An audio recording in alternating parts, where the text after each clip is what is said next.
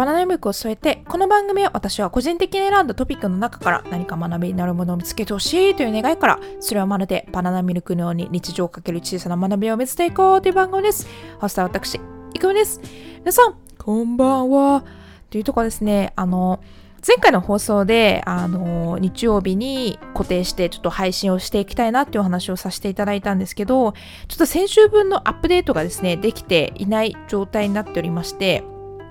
まあ、理由としては、先週からですね、今週にかけて、ちょっと旅行の方に行っていたというところになります。で、今回はですね、その、行った旅行の話であったりとか、で、今回あの、国内旅行だったんですけど、まあ、その中で感じたカルチャーショックというとか、まあ、そういったところをちょっと皆さんと今日シェアしていけたらいいかなっていうふうに思っております。はい。まず旅についてなんですけど、今回どこに行ったかっていうところで、今回はですね、神戸の方に行きました。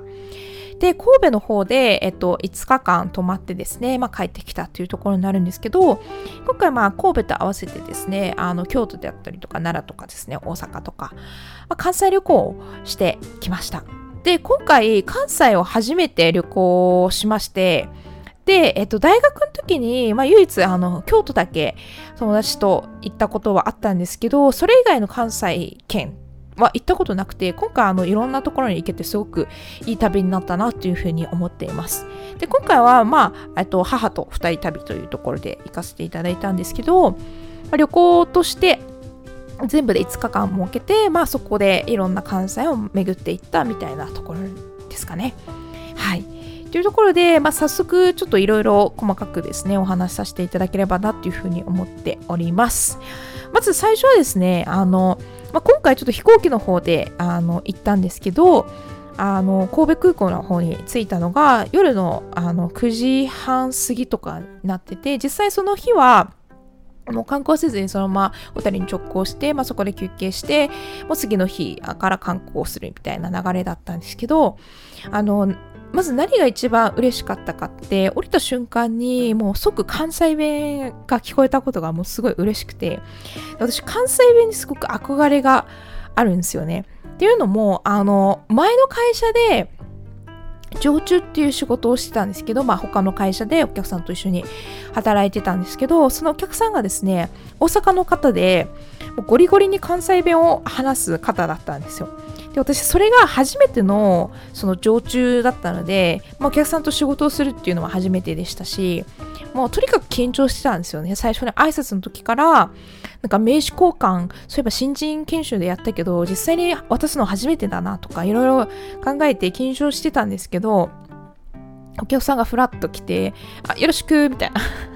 すっごい、あの、軽い感じで、あ、よろしくみたいな感じで、で、それも大阪弁だったんですけど、なんかもうそれを聞いた瞬間、すごい緊張の糸が取れたっていうか、もうなんか、すっごいなんかフレンドリーすぎて、なんかこっちの緊張がもう全部飛んでったみたいな感じで、それが関西弁のいいとこだなっていうふうに思ってて、関西弁ってなんか私から聞くにすごいフレンドリーな感じがして、すごい話しかけやすいし、話しやすいっていうのも思ったことがあって、なんか標準語ほど硬くないからその距離がすごい詰めやすいっていうのがあってなんかそれにすごい憧れを持ってるんですよね。だし関西の人ってすごい面白いしなんかフレンドリーで面白いってもう最強の組み合わせだなっていうふうに思っててもうあの関西弁はやっぱ最強だなとか思ってあのすごいそれに憧れをずっと抱いてたのがあってまあ、私もいつかですね、喋れるようになりたいなとは思ってるんですけど、まあ、よく聞くですね、エセ関西弁は嫌われるっていうのがあるんですけど、あの、私なりの理由、私なりの理由なんですけど、そのお客さんと、あの、一緒に働いてて、で、全部でまあ半年ぐらいのプロジェクトだったんですけど、そのプロジェクトにアサインされてるメンバーが私とお客さんしかいないんですよ。で、そうなると、まあ、常にその話す相手がお客さんだけとか。でそのお客さんのあの周りのチームの人も関西出身の方であのその方々も関西弁を喋ったんですよ。だから私その半年はもうほぼほぼ関西弁付けの生活をあの送っていて。でその座る時も私の隣にすぐお客さんみたいな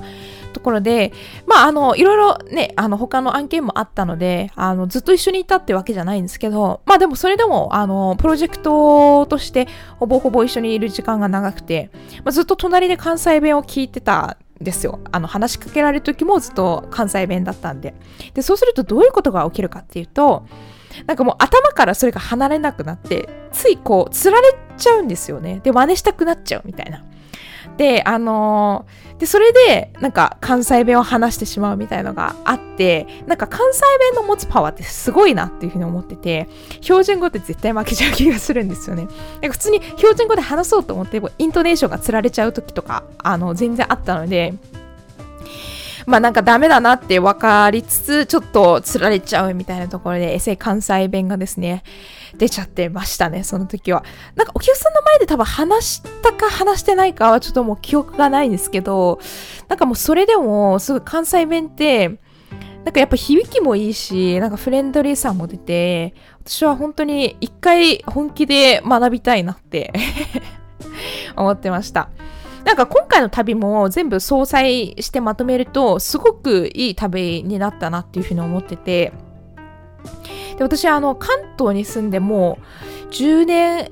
まではいかないですけど、まあでも結構長く住んでて、で、結構もう関東には慣れてきたんですけど、今回初めて関西行って、関西本当にいいところで、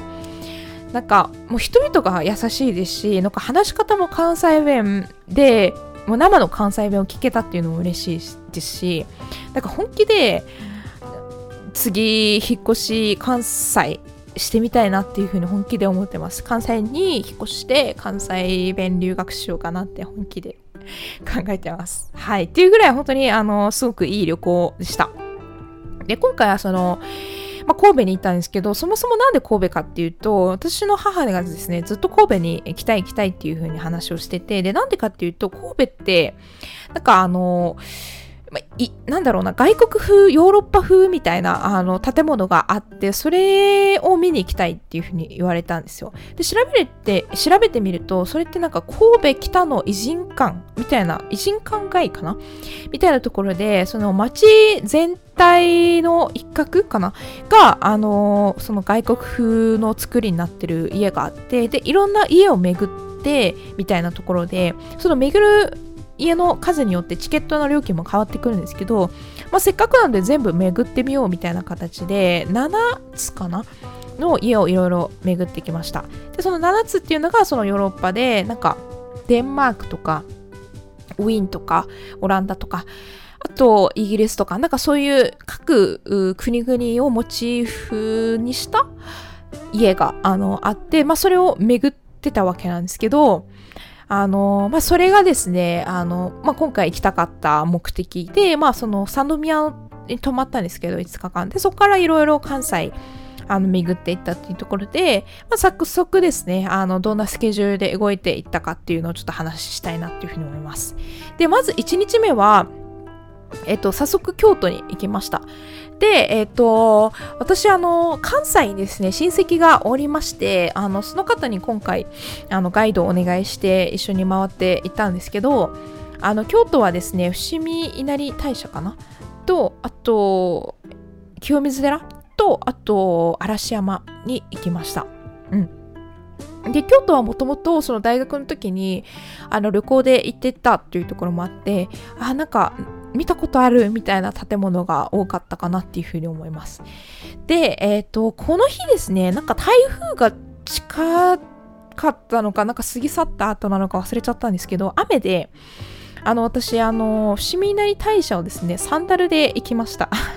っていうのもなんか事前にその雨っていうのは知ってたのでちょっとあの靴がねあの濡れるのがすごい嫌だったんで雨の日はサンダルで行こうと思ってサンダルを持ってたんですよでまあちょっと日程の関係で最初のその雨1日目の観光が、まあ、雨で京都っていうとこもあって私はあのこの伏見稲荷大社をですねサンダルであの登っていったっていう凄まじいあの経験をしましたで、周りの人、そういう人いるかなと思って探したんですけど、みんな普通の普通あの靴は履いてて、サンダル私だけだったっていう、あの、あれがありますね。すごいですね。っていう、あの、思い出があって、あとはまあ、やっぱ京都らしさがいろいろ感じられたところかなっていうふうに思います。なんかもう私サンダルの記憶しかなくて、すごいなんか頑張って歩いたなっていう記憶がありますね。はい。で、2日目はですね、早速、あの、神戸観光したんですけど、まあ、さっき言ったあの、北の、北の偉人館行って、まあ、すごい楽しかったんですけど、皆さん多分行かれた方はわかると思うんですけど、ベンの家って知ってますかね？あの、私最初そのベンの家って聞いた時に、すごいなんかベンってフレンドリー感があるからすごいポップな感じの家なのかなっていう思ったんですけどベンの家ってあの動物の剥製とかが飾ってある家でなんかそれを見た時にすごいあのベンさんのセンスがですねもうすごい爆発してるようなあのインテリアになっててすごいそれが印象的でしたね。なんか他のヨーロッパのデザインのところもすごいもちろん良かったんですけど一番何が印象に残ったかっていうとベンの家ですね。はい。あの今度皆さんちょっと行ってみてください。ベンの家。はい。すごい、あの、共感してくれると嬉しいなっていうふうに思います。はい。あとは、神戸で行ったところは、あとは南京町お昼行って、あと夜はですね、メリケンパークに行ったっていうとこですね。メリケンパークもすごい良かったですね。本当に。なんか、夜景見るのにベストスポットですよね。あのちょうど夜行って雨もなかったのですごくいい思い出になりました。はい。まあこれがですね、まあ今回の旅の本命だったっていうところというか、母が一番行きたかったところだったんで、まあもうほぼほぼ目的はクリアしたようなもんですね。はい。で、その3日目かな ?1、2、じゃあ4日目か。着いてから4日目に、あれ ?1、2、3、4、5、あ、6日間か。泊まってたのが5日間なんで、そうですね。で、次の日は奈良行って、で、奈良は私が行きたかったんですけど、まあ理由としては、あの、鹿せんべいをあげたかったっていうところで、奈良って他にもね、歴史的な建物とか、まあいろいろ観光スポットがあったんですけど、私もこの日、奈良公園にしかいなかったですね。奈良公園に行って、あの鹿さんに鹿せんべいをひたすらあげ続けてたっていう 私はすごい楽しめたんですけど、あのなんかあれ野生の鹿じゃないですか。でも人に慣れて、すごい可愛いですよね。鹿せんべい求めるあの鹿すごい可愛かったなっていう記憶があります。だからね、もう私は大大大満足だったんですけど、もう奈良はですね、鹿を見るためだけに、えー、奈良に行きました。はい。また次回ですね、ちょっとまた関西行きたいなっていうふうに思うので、その時はまた別のね、いろんなところを巡ってみたいなっていうふうに思っています。はい。で、えっと、最後の観光はですね、大阪に行きまして、あの、ずっと行きたかったあのグリコのところに行けたのがすごい思い出深かったですね。まあ、その他にも大阪城とか、あと、安倍のハルカスとかも行ったんですけど、あのずっとテレビで見てたとこだったんで、なんかすごいあの印象に残りましたね。うん、あと大阪でたこ焼きを食べれたっていうのもすごい思い出になりました。なんか大阪にあるたこ焼き屋さん全部並んでて、まあ、唯一行ったところはその回転率が良かったのか並んでたんですけどどんどん行けてでも大阪でたこ焼きを食べるっていうのはちょっと絶対やりたかったことだったんで、まあ、それを達成できて本当に嬉しかったなっていうふうに思います。はい。で、最終日は、えっと、まあ、その日はもう、あの、帰る予定だったんですけど、あの、まあ、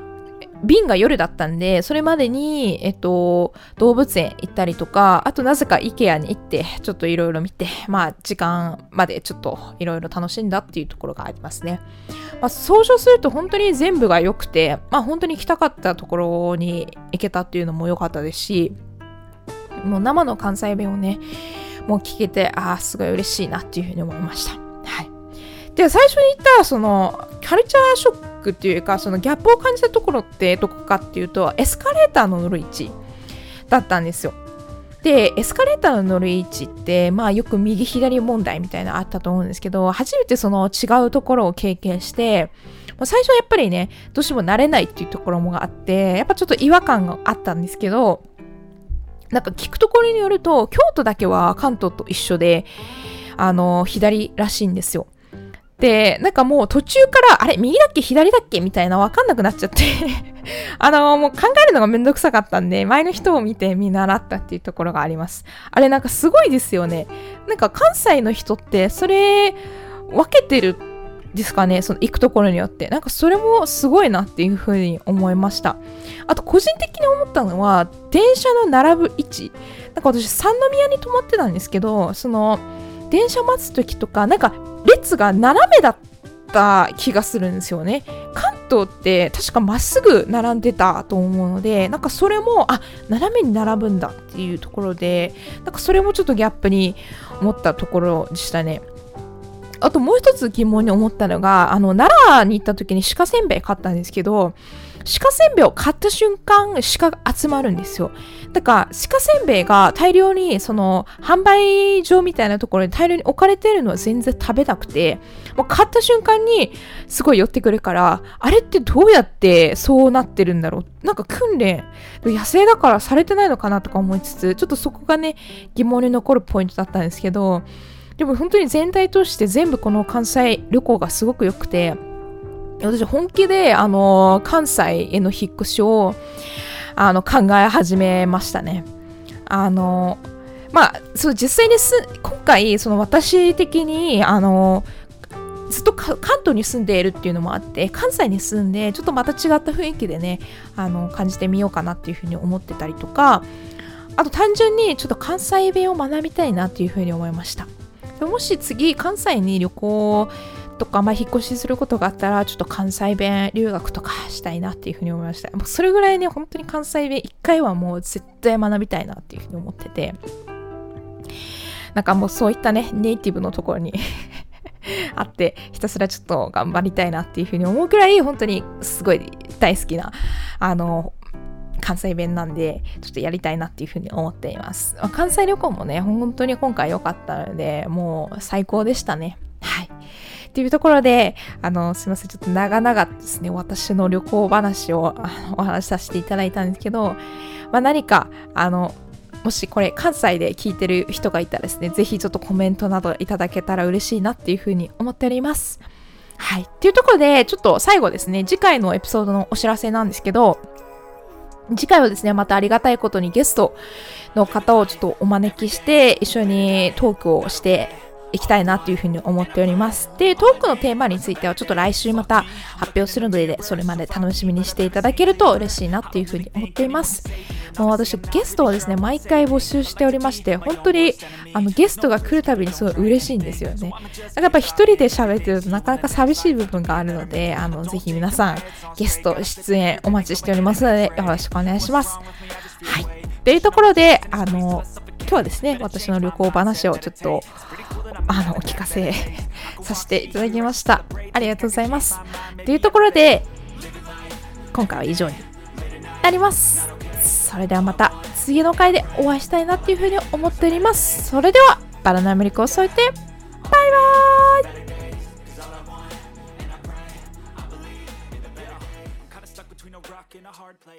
「